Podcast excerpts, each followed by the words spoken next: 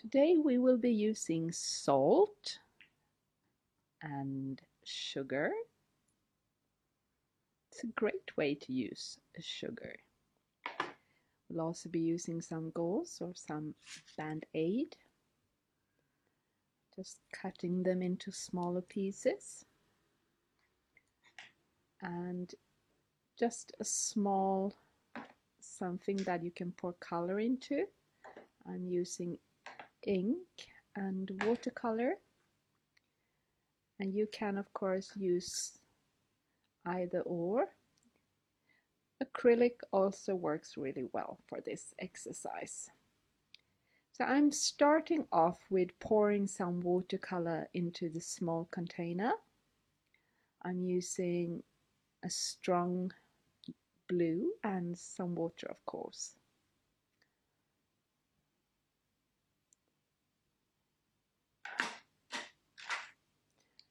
just closing it off so I can shake it. I'm doing everything on uh, watercolor paper. So let's pour some blue. Using a brush to make it into uh, well, somewhat of a circle or almost like an egg shape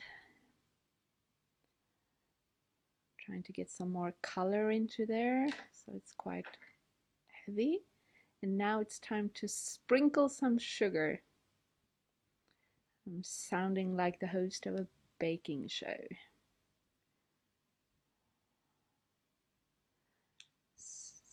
After that let's pour some green ink should we? And again I'm using almost the same kind of shape with the green. Green and blue, always a good combo.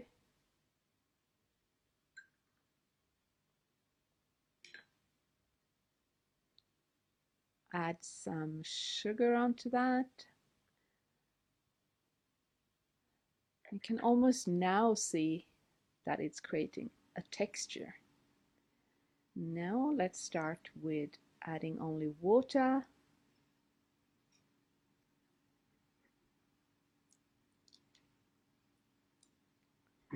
And we pour the ink onto a wet surface. So we get the texture of how the color spreads into the water as well.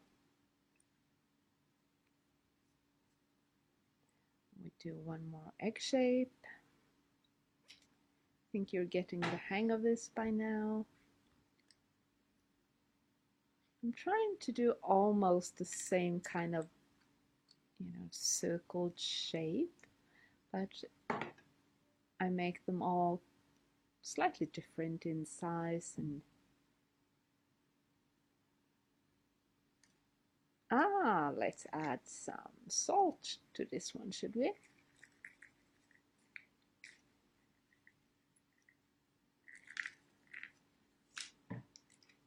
Let's sprinkle the salt onto the orange as well. So I'm adding a larger one.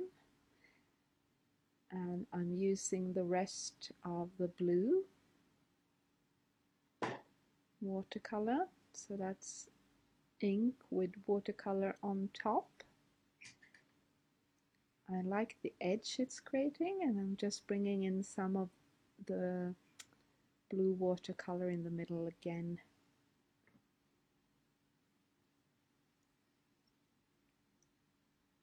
So this is really about playing with color, shape, and of course texture.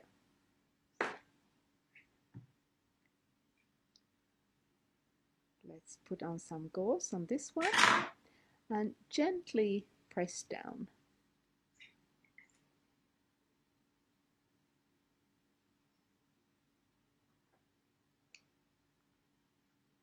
Some more red or almost pinkish in tone.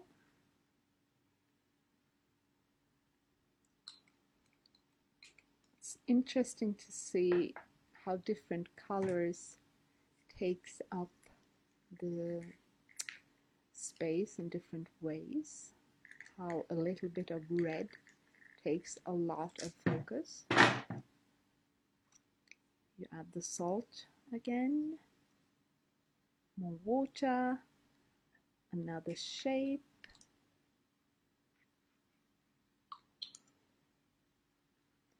The more you get into this, I'm sure that you will try even more things than what I've added here. You can do this in so many different ways.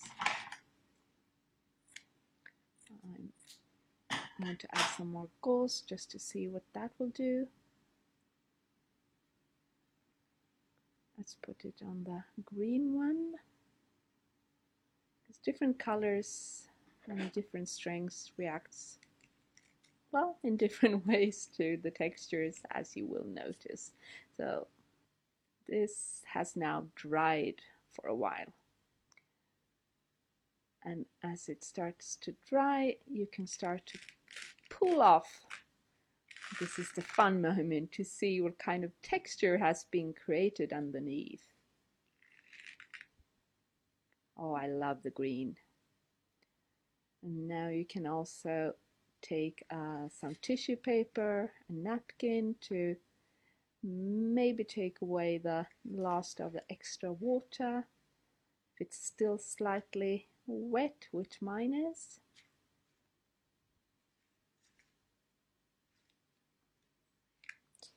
couldn't really stand waiting until it was completely dry.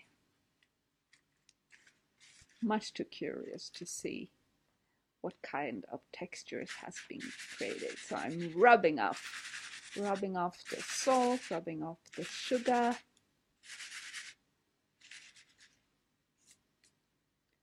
I'm looking at the different, oh, I love the you see the watercolor, the deep watercolor? And the sugar has created very interesting textures to me. So let's paint some more.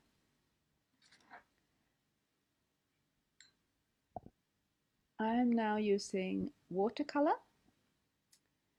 and that is as you see quite a translucent color so that you see the color underneath as you're painting. So I'm painting slightly over the edges, but I'm again using the same kind of geometrical shape, but I'm overlapping to create some interest in the composition and also to see what happens with the shades of the colors when they overlap. I'm using a blue that has some purple undertone and that to me goes very well with both the red and the green on both sides.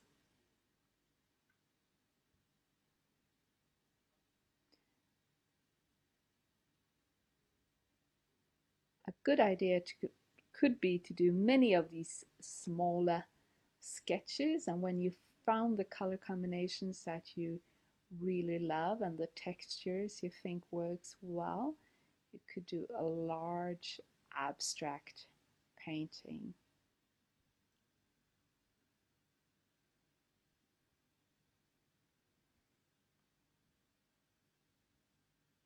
I'm balancing some of the colors out when I do the composition. As you can see now, I am creating what you could say a triangle of reds. I hope you can see it in the painting. So even though I'm using the same kind of shapes, I'm balancing the colors out in different geometric shapes. This is usually something I do without thinking about it, just comes natural.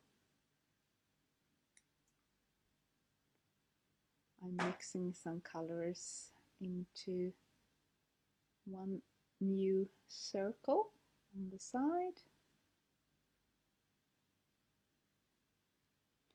And as you can see, ink and watercolor works perfectly well together.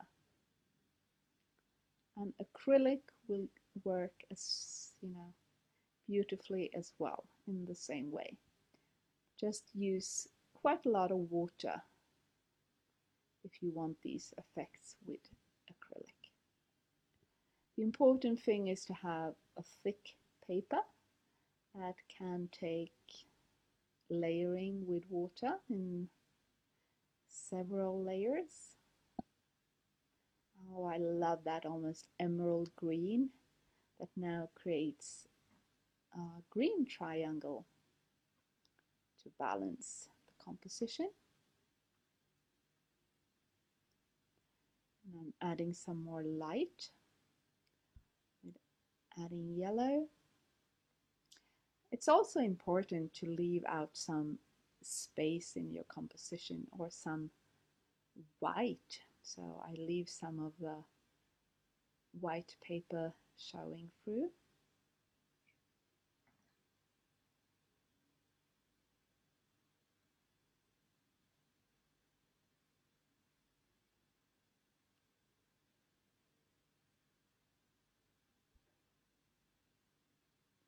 This is fun because they will also always become very unique. And you need no drawing skills to do it.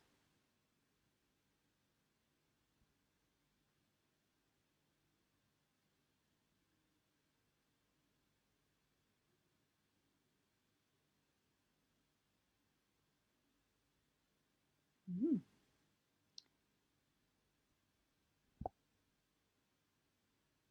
It's done. Here's another one without salt and sugar.